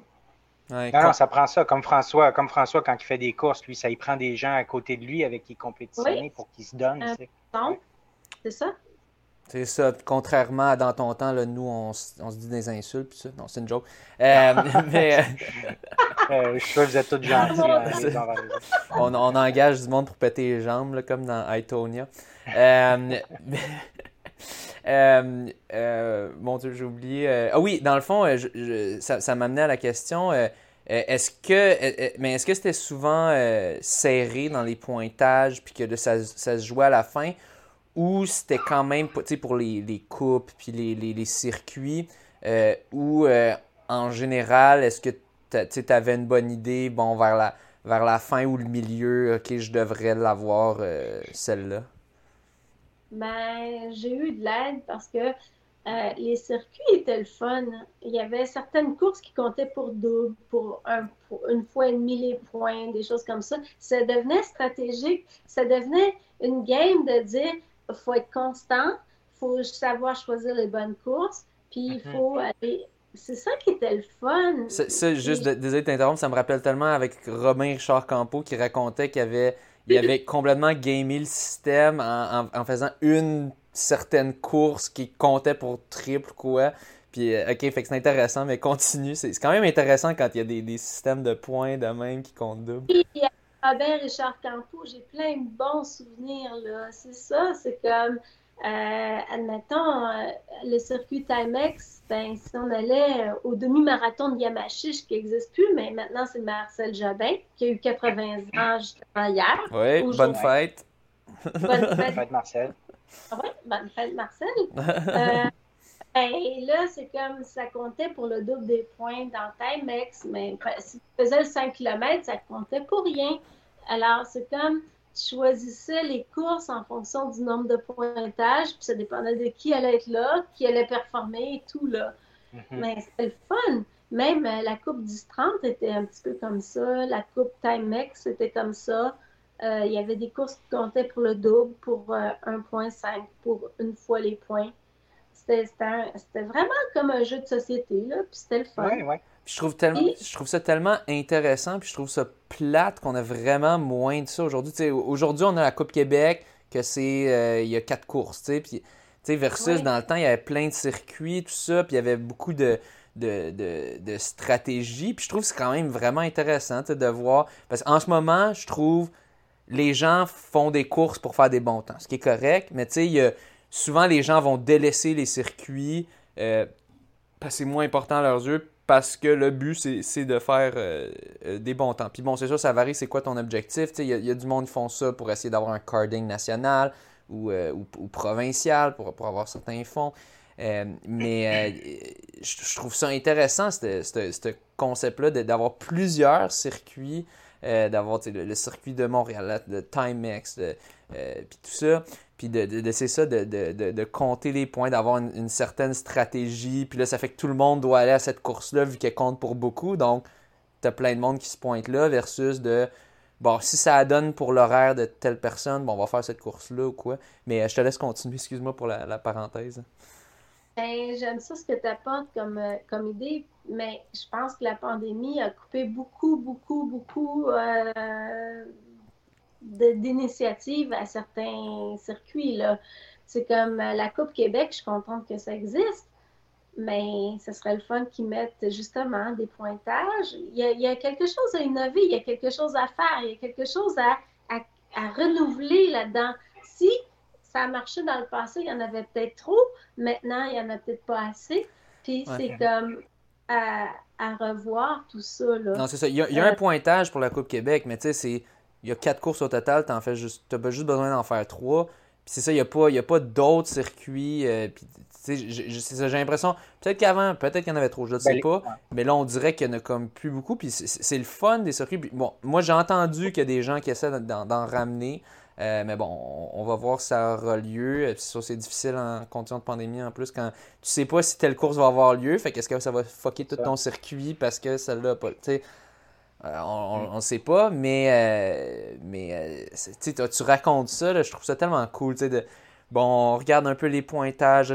tout le monde va aller faire cette course-là parce qu'elle donne beaucoup de points. Puis, puis à la fin, ben, tu as, un titre. J'ai non seulement gagné cette course-là, ou telle course, mais j'ai aussi le titre de championne de tel circuit. C'est le fun. ça... dans la meilleure, mais j'étais persévérante, j'étais constante. Constante. Oui. Comme le Grand Montréal, il fallait en faire huit courses. C'était beaucoup. Ben ben je n'ai pas maximum à chaque fois. Le circuit Timex, ben, c'était cinq courses qu'il fallait faire. Euh, le circuit du Canada, il en fallait trois. Mais là, tu choisis les courses qui, comptent pour double, mais tu fais attention à qui va être là, ou les courses qui comptent pour un point, une fois et demi. Le circuit du Canada, il fallait faire au moins une course dans une province qui était à l'extérieur de la tienne. Mm-hmm. OK. Euh, c'est cool. C'est ça, c'est un gros jeu de société. Oui. C'est un gros jeu de société. Quand il y a plein de, circuits comme ça, puis que tu mélanges tout ça, là, c'est. Ouais, c'est le goût d'embarquer dans le game. C'est ça ah qui est Ouais, c'est ludique. Ça devient ludique. Ça, tu rajoutes un aspect à, à, la course qui en soi est pas mal simple. C'est sûr, il y a, il y a plein de choses si on, on, veut creuser, mais à base, c'est le sport le plus simple qu'il y a, selon moi. C'est, tu cours. mais euh, euh, là, ça rajoute une petite complexité, ça devient un petit peu plus cérébral. Je trouve ça, je trouve quand même intéressant de, de, de, mettre de la stratégie là-dedans. Tu as raison. C'est peut-être peut-être peut-être que notre podcast va faire en sorte que ça va donner des idées, des étincelles à, des, ben, je pense qu'il faut vraiment, je pense faut vraiment que la COVID soit en arrière. À partir de ce moment-là, ça va vraiment permettre de, mettre en place les, idées là, pour ceux qui en ont et qui veulent le faire. Parce que jusqu'à présent, on ne sait même pas encore si des courses peut-être du mois de mars peuvent être annulées ou on est encore dans, le flou quand même. Mais sais pas si vous avez vu dernièrement, il y a eu le, record du monde aux 5 km à Barcelone. Oui. oui. il y en avait des coureurs là-bas, ça courait vite. Mais en, ces temps de COVID, tout le monde est rendu à faire les mêmes. Tout le monde fait les mêmes courses. C'est un peu une, conséquence. Ben, si on veut, c'est un petit peu positif, mais c'est surtout qu'ils n'ont pas pu faire d'autres courses parce que toutes les autres courses étaient annulées. Ben, toutes les autres courses rapides, si on veut. Fait que tout le monde se pitch quand il y en a une qui, qui savent qu'il y a lieu. Mais, euh, mais ouais. C'est quand même cool parce que ça fait des records. Euh, mais euh, mais c'est sûr, c'est pas tout le monde qui a accès à ces courses-là, évidemment. De, de, on, voit seulement le top de, de l'élite. mais, mais ouais, ben bon, on va, on, va retourner à ton parcours dans le fond.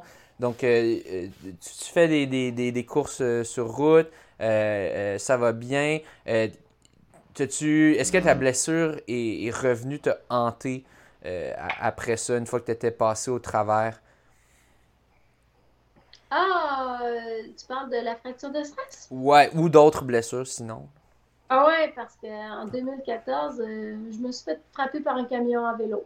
Moi, je m'étais oh dit, passé 50 ans, je devrais comme modifier mon entraînement. Parce que justement, l'entraînement, je pense que c'est comme euh, moi, je pense que l'entraînement, c'est créatif. Tu vas aller chercher les éléments qui vont faire en sorte que tu fais quelque chose pour te faire bien et qui va te, faire, qui va te permettre de progresser. Moi, je m'étais dit en 2014, je m'achète un vélo de route, je vais commencer à faire du vélo en combinant la course et la natation. Première chose, 27 juin, la journée d'école finie, je ferme ma classe, je dis, je fais un changement d'air, je m'en vais faire le tour de la montagne de Saint-Bruno en vélo. Euh, je me fais rentrer dedans par un camion. Ah ouais. Là, le résultat, ça a été, ben, euh, ben c'est comme 11 fractures. Toutes ah les côtes du côté gauche avec euh, la clavicule, l'omoplate, poumon perforé et puis une commotion cérébrale. ça, c'était le début de mes vacances. C'est que j'ai passé mon été à l'essence plutôt qu'en vacances. Mais mon but, il y avait une chose. Je voulais revenir en forme. Puis là, j'ai eu la chance d'avoir un orthopédiste, celui qui m'a opéré pour euh, la clavicule omoplate. C'était un coureur. À chaque fois que j'allais dans son cabinet, on parlait de sa course parce que lui, il allait faire Arikana. Puis euh, c'était ma consolation parce que là, moi, j'étais détériorée. Je ne pouvais pas courir. Je regardais ma piscine. L'eau était belle, mais je faisais rien. Là, à chaque fois que j'allais dans son cabinet, on parlait de course, puis ça me reboostait. Puis là, le 6 août, j'y avais dit, j'en peux plus. Si je fais rien, je pense que je vais arracher les murs. Ce qui a dit, écoute, tu as assez d'expérience à course, vas-y graduellement, mais progressivement. C'est que le 6 août, je suis sortie du, cabinet de mon docteur, puis je suis allée dans la montagne. Là, je suis allée faire un 3 km. Puis je suis revenue graduellement euh, à la course et à l'enseignement parce que j'ai recommencé comme tout le monde à enseigner, mais j'avais pas le repos que j'avais besoin. Mais non. Euh, ben, c'est ça.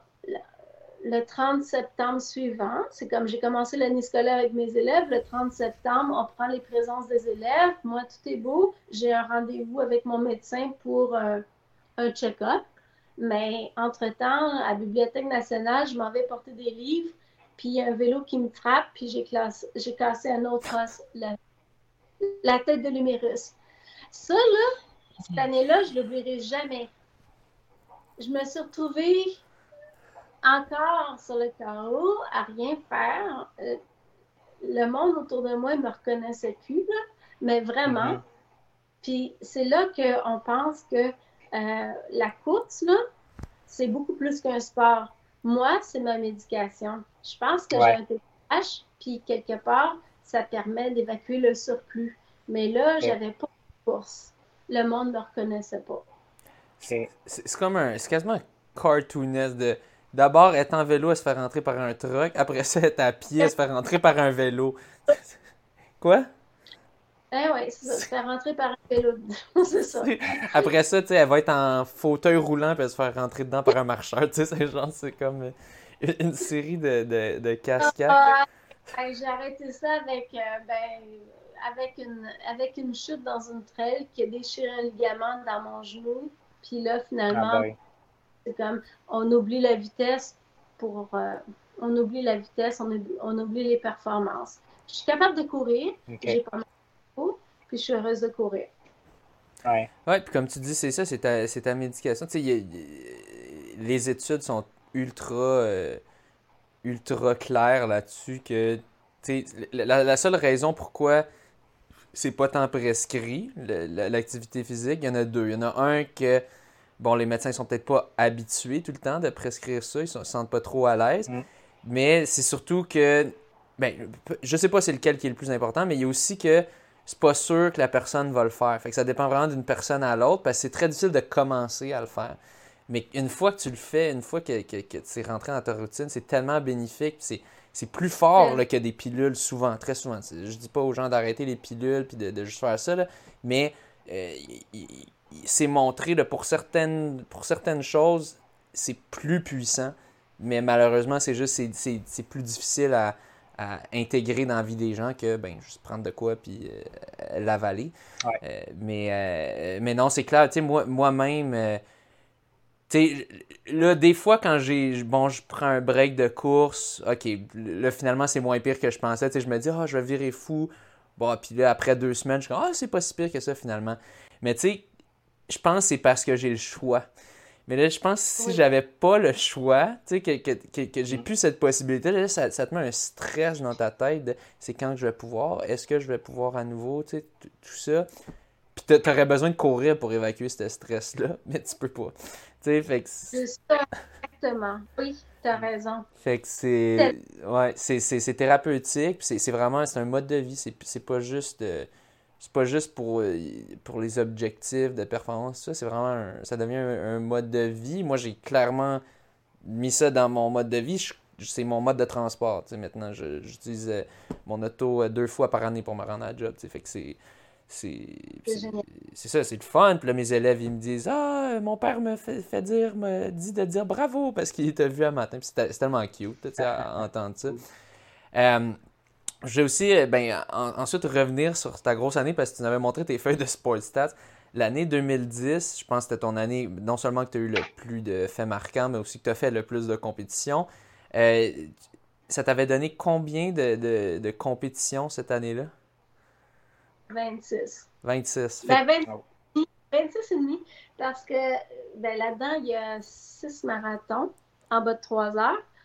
Puis le septième marathon, c'était à Las Puis euh, j'ai choqué. À 24 km, j'ai dit non, euh, ça me va pas parce que je veux courir l'année prochaine. Puis c'était au mois de décembre.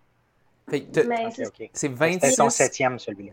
il est arrivé plein de surprises cette année-là parce que, oui, j'ai fait deux marathons au mois de mai. J'en ai fait quatre entre. Ben, j'ai fait. J'ai gagné Québec. J'ai euh, couru deux Toronto, puis Niagara, je suis arrivée deuxième. Mais là, moi, mon plan, c'était toujours d'arrêter après Niagara. Niagara, j'adorais ça. C'était la troisième fin de semaine d'octobre. Mais là, il arrive au mois de novembre. Euh, un jour, je, rentre de l'école, puis euh, j'ai un message sur le répondeur, ça dit encore dans ce temps-là. Puis c'est un coach d'Ottawa qui me dit Mon athlète est malade, puis j'ai besoin d'une athlète francophone qui s'en aille en Martinique. Ah oui. Ça, on dit pas non. non, hein? C'est parce que ma saison est finie, je suis pas entraînée. C'est un championnat national euh, français, là. C'est que, ouais, t'as raison, tu dis pas non. Moi, ah, j'en parle à la direction, elle me dit, hey, tu t'en vas à Las Vegas l'autre semaine, puis là, tu vas aller à Martinique, euh, tu veux-tu encore travailler? Tu sais, oui, mais c'est parce que là, euh, c'est pas, c'est pas à 50 ans que je vais faire ça, là. On me l'offre, là. Ah, oui. J'ai pris des journées sans sol. Finalement, j'ai fait, je suis allée en Martinique je suis finalement arrivée troisième au championnat. C'était-tu les Jeux de la francophonie ou c'était quoi exactement? Oui? Ça, là, je, l'ai en bas, mon trophée, là, mais c'est comme, je suis arrivée troisième femme, il faisait hyper humide. J'ai adoré l'expérience. C'est comme, je n'avais jamais vu la Martinique de cette façon-là. Je suis revenue, genre, écoute, j'ai même pas eu la chance d'avoir mon la remise des prix parce que admettons, la course était le dimanche, la remise des prix était le lundi. Oublie ça, là. moi, le dimanche, j'étais dans l'avion, puis le lundi, j'étais dans ma classe. Mais j'avais apporté le journal pour montrer à ma direction, mais eux, ils s'en foutaient. Là, ça prend quelqu'un. Oh. Ah, le jeudi suivant, je m'en allais à Las Vegas. C'est comme, c'était ridicule, là. Mais, là, à Las Vegas, j'étais choquée. c'est ça. Bah, je pense que c'est une bonne décision au final, quand même, d'écouter son corps à un moment donné, puis de ne pas s'hypothéquer pour le futur. Oui, mais tu sais, je pense, ben, tu as un coach, là, puis il a déjà critiqué mes pratiques de, de ben, c'est quand même extrême, disons-le. Là, 26 compétitions dans une année, ouais. J'avais, puis j'ai été, j'ai jamais été approuvée de personne, de qui que ce soit dans les entraîneurs, mais je me disais, qui risque rien n'a rien. Puis je regrette rien parce que tout ce que j'ai fait à ce moment-là, je peux pas le faire aujourd'hui. Puis je suis contente d'être en fait. Oui, puis au, final, il faut vraiment y aller avec ce que tu. Ça dépend de ce que tu veux faire. si, si, ton...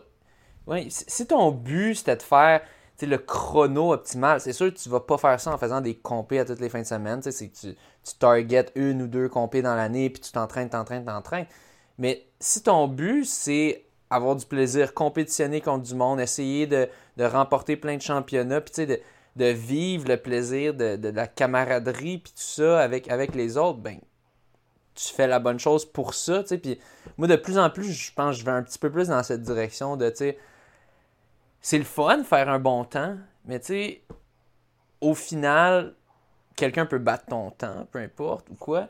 Puis il y a aussi, j'ai réalisé, un bon temps, ça dépend de la compétition aussi. Fait que tu sais, que, tu dis, lui a fait un marathon en 2,22, lui en a fait un 2,21, mais c'était à tel endroit. Fait que tu sais, au final, qui est le meilleur ou quoi, je trouve plus, tu fais une compétition, tu gagnes la compétition, ben personne ne peut t'enlever que tu as gagné la compétition, ou que tu as fini deuxième ou troisième ou vingtième, ou peu importe.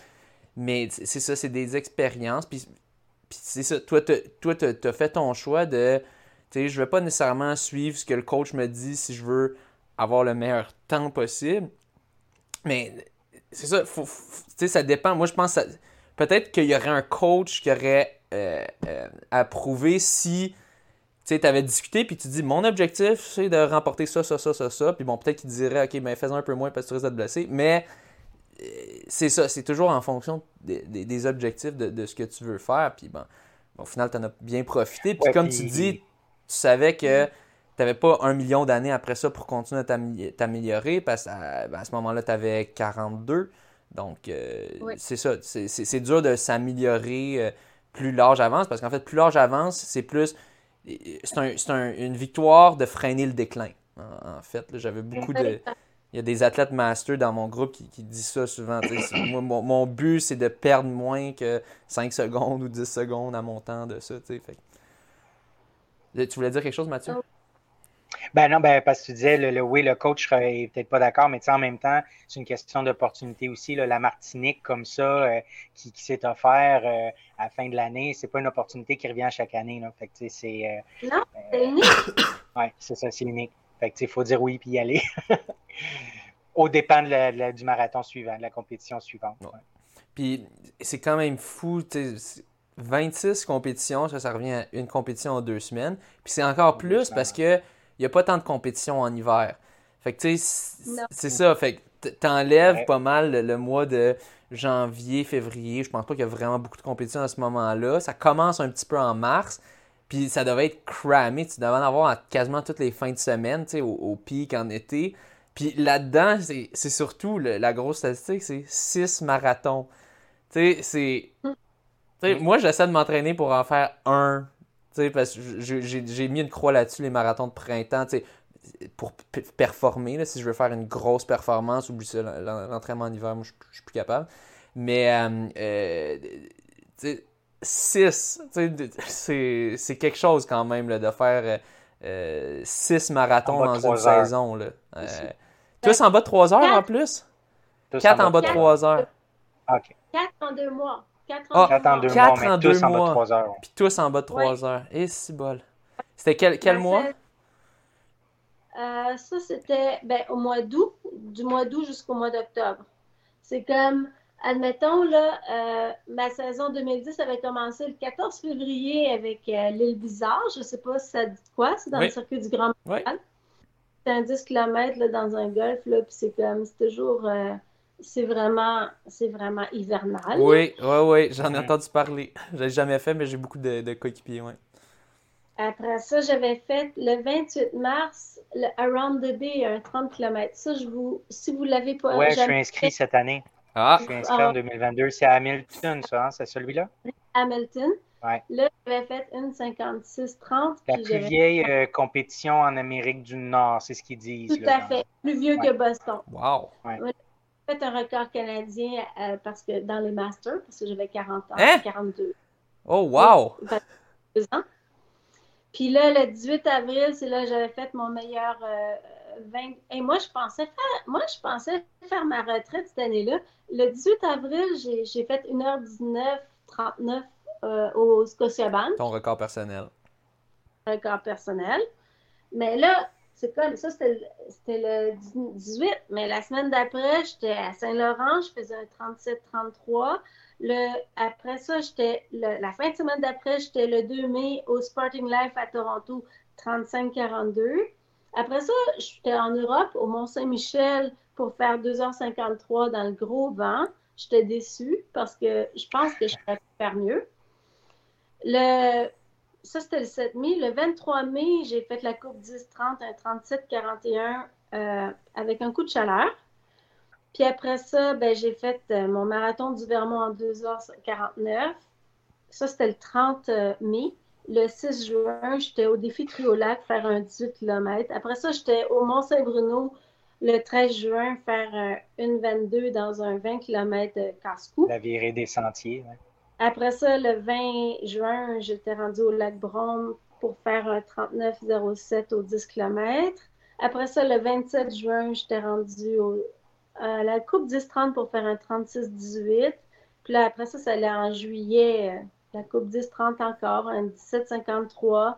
25 euh, juillet, j'étais un 17-29 à la Coupe 10-30 encore. Le 8 août, j'étais euh, au Masquis Couron qui n'existe plus, une 22 mm-hmm. au 20 km. J'étais arrivée deuxième après Myriam Grenon. Après ça, il y avait le 5 km d'endurance que j'ai fait le 17-29 au 18 août. Le 22 août, je faisais la Coupe 10-30, un 10 km en 30 9,05. Puis le 29 août, je gagnais le marathon de Québec en même temps que Louis-Philippe Garnier en 2h57. Hein? Mais là, c'était pas tout. Il fallait aller au marathon de Montréal. Il fallait faire le 10 km du marathon de Montréal le 5 septembre. J'ai, fait, j'ai gagné en 36-22. Puis après ça, j'ai fait la grande vadrouille en, en 37-31. Puis après ça, là, il fallait faire mes marathons. Là, j'avais fait le marathon des Buries, le marathon de Montréal, le 10 km. Là, j'allais faire le Scotiabank en 2h51. Puis, deux semaines après, je faisais le, le Toronto, le marathon de Toronto en 2h52. Puis, la semaine d'après, je faisais 2h56, 2h58 au marathon de Niagara. Puis là, après ça, je m'en allais en Martinique. C'était comme l'année 2010. Bon, Mais C'est fou. vivre les belles années, c'est comme, hey, autant quand ça passe. Puis je vous le Ouais. dis, là, ça prend 8 à 10 ans à faire un bon coureur. Soyez persévérant, Ouais. puis la constance. Mais ça Merci. prend, ça prend vraiment ce temps-là. faut être patient. Dans, avec autant de là, j'ai, je remarque que tu as, fait beaucoup de 10 km. Est-ce que tu trouves que c'est la, la plus difficile des distances à faire en compétition ou tu l'as fait autant parce que tu la maîtrises très bien puis tu ne la trouves pas si difficile? ou Comment La tu plus- vois le 10 km en compétition? Euh, c'était une belle distance. La plus difficile distance. C'était le 5 km. Oui, OK. OK. Pour, pour faire un 5 km en bas de 18, là, c'est là que j'ai travaillé le plus. C'est ça qui m'a permis de gagner des minutes au marathon. C'est fou, hein? Le 10 Oui, km, parce que le marathon n'était pas longtemps après. J'ai- Je pense que c'était 4 jours, quelque chose comme ça, quand tu faisais la. les intervalles que j'ai faits pour arriver en bas de 18 au marathon m'a a payé pour le marathon. Au- Ok, aux je 5 comprends. km qui ont payé pour le marathon. qu'on payait pour le marathon. Wow. C'est. Hey! Belle! Pardon, excuse? Pardon? Pensez des belles courses à vous deux, là. Puis à tous Merci. Merci beaucoup. Mais c'est puis c'est pour ceux qui écoutent en audio en ce moment, euh, euh, euh, Nathalie n'est pas comme la Paul Hood qu'elle a tout ça dans sa tête là. Elle, avait une feuille là, bien sûr là, pour pas que les gens soient comme mon Dieu, elle est freak, genre elle connaît toutes les dates, tous les temps exacts. Euh, Donc euh, donc euh, il y, avait bien ça. Et puis euh, j'aimerais savoir euh, dans toute ta carrière de coureuse, c'est quoi, c'est quoi, mettons, le, le meilleur souvenir que tu as en, en course? euh, euh, c'est quoi ton meilleur souvenir de course dans, dans toute ta carrière? Je pense que c'est le marathon du Vermont quand c'était inattendu d'avoir fait mon meilleur temps à vie, d'avoir travaillé en équipe avec une rivale, euh, de finir là avec le sourire, d'être en forme, puis de revenir chez nous, puis de dire à ma mère, ma soeur, hey, on s'en va manger un hamburger ensemble, là. Puis, de profiter la bière, le hamburger après la course, là, c'était bon. Tout était c'était comme. Puis je pense que Maxime Lopez en a parlé, là, le feeling, la zone, là, le, le feeling d'être. euh, Le flow, Sur, euh, en fait. On a, il, il appelle ça le flow, là, ouais. le flow, la zone. C'est comme tout s'était mis en place cette journée-là. Il faisait beau. euh, J'avais. C'était c'était vraiment euh, le summum, là. Mais si je me trompe pas, c'est cette course-là que tu es arrivé avec un mindset où tu pensais que tu n'allais pas le finir. Fait que tu es Ouais. arrivé là avec un, un minding que ça, négatif, puis c'est pendant ta course que ça a vraiment complètement reviré de bord, puis Oui, ça a fait ta plus belle course. matin, moi, je prenais jamais de café avant un marathon. Je dis, regarde, je l'abandonne. Je vais prendre un café. un café. J'ai rien d'habitude. J'ai rien pris là, de ce que je fais d'habitude. C'est comme, euh, normalement, j'aurais fait attention à ce que je mangeais la veille, le matin. Ouais. J'ai fait attention, là. Tout a passé. C'est tout ça ça contribue, tout ça contribue à ce que ce soit un- au flow, dire, Ouais. quand, quand les choses s'alignent, c'est comme, hey, remercie la vie parce que ça arrive pas tous les jours comme ça. Non. Tu Non, essaies non, non, puis pas à toutes les compétitions. en place pour que ça arrive, mais ça arrive pas toujours comme ça. Ouais, puis comme quoi qu'il faut pas trop s'en faire pour des détails, puis, des, Ouais. puis même des affaires Pas tout calculé, puis pas. tout nécessairement. Ouais, si, si, s'il y a de quoi qui fonctionne pas, tu verras à la course. Commence la course, Ouais. à moins que tu es vraiment blessé puis tu sens que tu vas vraiment empirer ça, mais tu sais, tu dis ah je suis pas top, mais commence. Puis tu sais jamais quand, quand tu peux entrer dans cette zone-là. Peut-être que certains, je suis sûr qu'il y a des études sur bon, il y, a- il y a certaines choses que tu peux faire qui te, te favorisent ton entrée là-dedans, mais au final, il y a beaucoup de hasard. tu sais, Il y, a, il y a beaucoup de choses qui sont hors de notre contrôle, qu'on ne sait pas.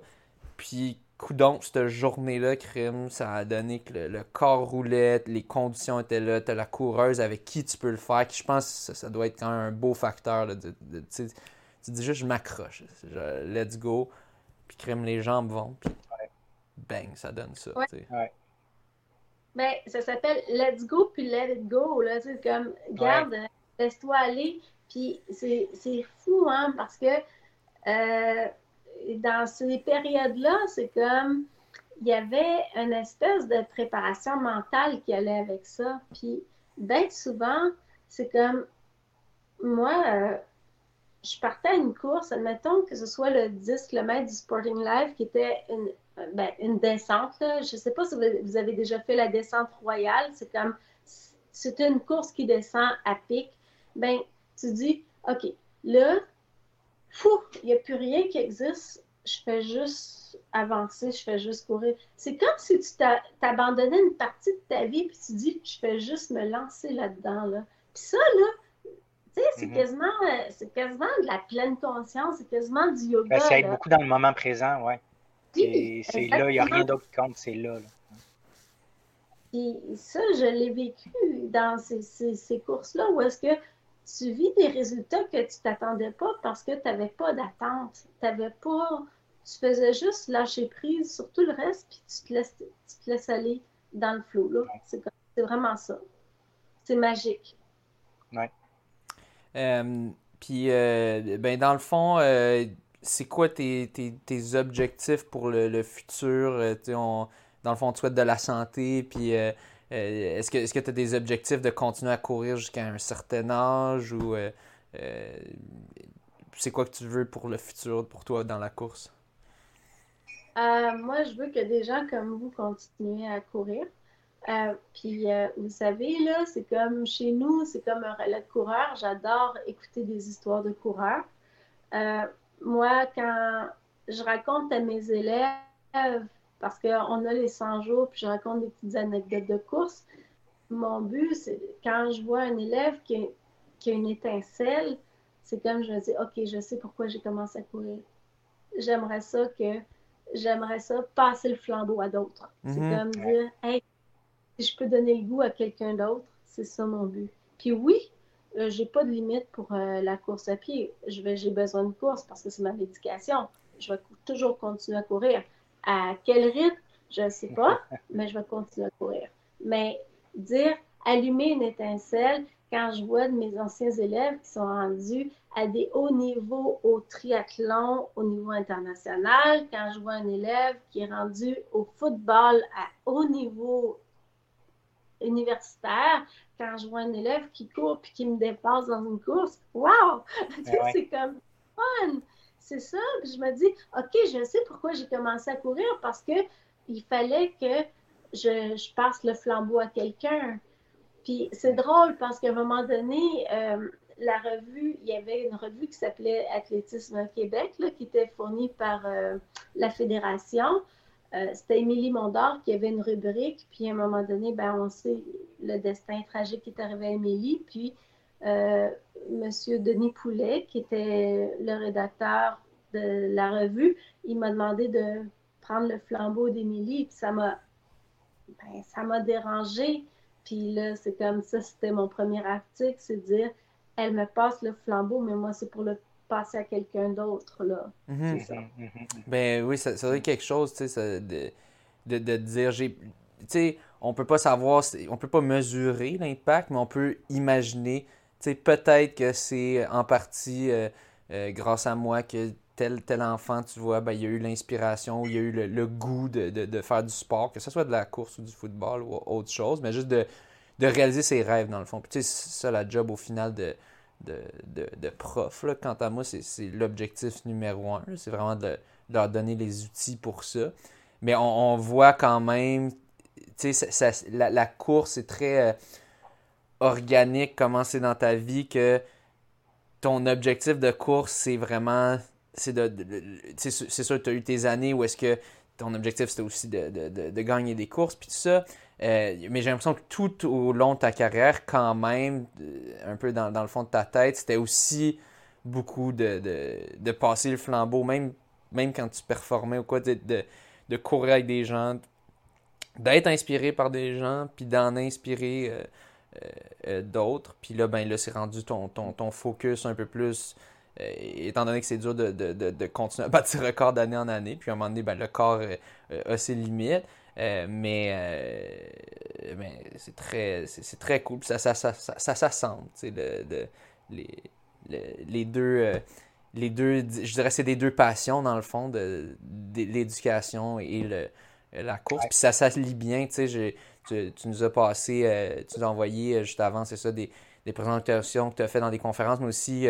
j'imagine que c'est des conférences probablement pour des profs de, de, de, de maternelle où est-ce que tu montres comment tu incorpores la course dans l'enseignement ou, du moins toutes les choses que tu apprends à travers la course. c'est vrai, il y, a tellement de, choses. Puis c'est pas juste vrai de la course, c'est vrai dans bien d'autres sports aussi. Euh, mais nous, c'est celui-là qu'on a choisi. Ben, c'est ce, celui-là qu'on aime, c'est celui qui, qui, fait bien avec nous. Euh, mais ouais, on finit sur une, belle note. Je sais pas si tu avais d'autres questions, Mathieu. Euh. Ben, moi, en fait, j'ai, moi, j'ai une anecdote parce que alors que toi, en 97, tu courais ton premier marathon, moi, j'étais en secondaire 4 à la polyvalente à Saint-Bruno, puis j'allais faire un test sur la piste, la piste que tu connais bien de 400 mètres à Rabastelière. Le test, c'est qu'il fallait faire quatre tours de piste, donc 1600 mètres, entre 8 et 12 minutes. Fait qu'à 8 minutes, tu avais 100% puis en haut de 12, ben, j'imagine tu coulais. Moi, je pense que je l'ai fait en 15 minutes, à peu près les quatre tours de piste. Fait que j'ai dû, en dû en courir un un peu, puis les autres à la marche. Puis je t'assure que c'est pas là que j'ai accroché à la course. C'est venu beaucoup plus tard. c'est venu beaucoup plus tard. Fait que, euh, mais tout ça pour dire, euh, lâchez pas. si, euh, mais je pense que tout le monde qui nous écoute actuellement doit aimer courir, j'imagine. Mais si vous n'aimez pas ça puis vous nous écoutez, mais vous allez sûrement vous y mettre. Ouais. Mais, ah oui, en, recevant des personnes inspirantes de même, ça, ça, ça, ça ben motive. Oui. Ouais. Ben, pour la future génération parce que quand les enfants te voient arriver en courant, te voient partir à courir, je, moi, des fois, c'est à l'heure du midi, je pars courir, mes élèves disent Tu t'en vas gagner une médaille Non, je m'en vais m'entraîner. Mais eux, c'est comme ils savent que ça fait partie du processus, ça fait partie de moi. Là. Puis c'est important de. C'est comme quand on enseigne, on n'enseigne pas juste avec des mots puis avec des leçons on enseigne par notre façon d'être. Par l'exemple, oui. oui. Puis je pense que ce que tu donnes à tes élèves, c'est grandiose. Là. Ah, mm. merci. Toi aussi, toi aussi avec des, beaux livres euh, euh, que, tu, euh, que tu es très généreuse de, de, me donner pour que je puisse justement les, montrer à mes élèves. Parce que disons, moi, c'est ma première année au préscolaire, donc c'est tout un défi. mais, mais bon, sur une belle note pour commencer l'année comme ça, ben, on, va conclure l'épisode. Merci beaucoup, Nathalie, euh, d'avoir accepté euh, l'invitation. On a, pour ta flexibilité, on a dû remettre ça une couple de fois parce que je, ne sais pas si j'ai chopé la COVID. J'ai eu deux tests négatifs, mais j'ai eu une toux qui a duré beaucoup plus longtemps que d'habitude. Donc, euh, on, ne le saura jamais parce que techniquement, je suis pas censé aller me faire tester vu que j'ai des tests rapides. mais, mais bon, donc ben, merci pour ta flexibilité dans tout ça. Euh, je pense qu'on a beaucoup de gens qui vont être très contents euh, euh, d'entendre ce que tu as à dire au podcast et des gens qui vont être très contents de, découvrir ton parcours puis d'en apprendre justement sur ces, ces années-là où est-ce qu'il y avait un million de circuits puis de, de c'est ça, une philosophie différente qui est peut-être pas approuvée par tous les coachs, évidemment, mais il faut en, prendre, et en laisser de tout, il faut y aller selon sa personnalité. Euh, puis euh, faut, faut y aller selon nos circonstances d'avis. Euh, puis c'est sûr, ben, quand tu commences à, à 27 sérieusement, puis là, tu 7, 7, à 10 années plus tard, là, ton, tu t'approches de ton pic, mais toi, tu l'as eu à 42, ton pic. ben, c'est sûr, il faut, faut faire des, des, calculs puis dire ben, est-ce que je veux profiter de cette année-là ou est-ce que je veux essayer vraiment de piquer? C'est toutes euh, c'est toutes euh, des questions euh, qu'on discute, puis qu'on voit que je pense pas que c'est une mauvaise décision pour toi au final. Je pense que tu as très bien profité de 2010, peut, comme on peut voir par la liste exhaustive des, des prix, des courses remportées. Donc, ben, sur ce, merci beaucoup et bonne course.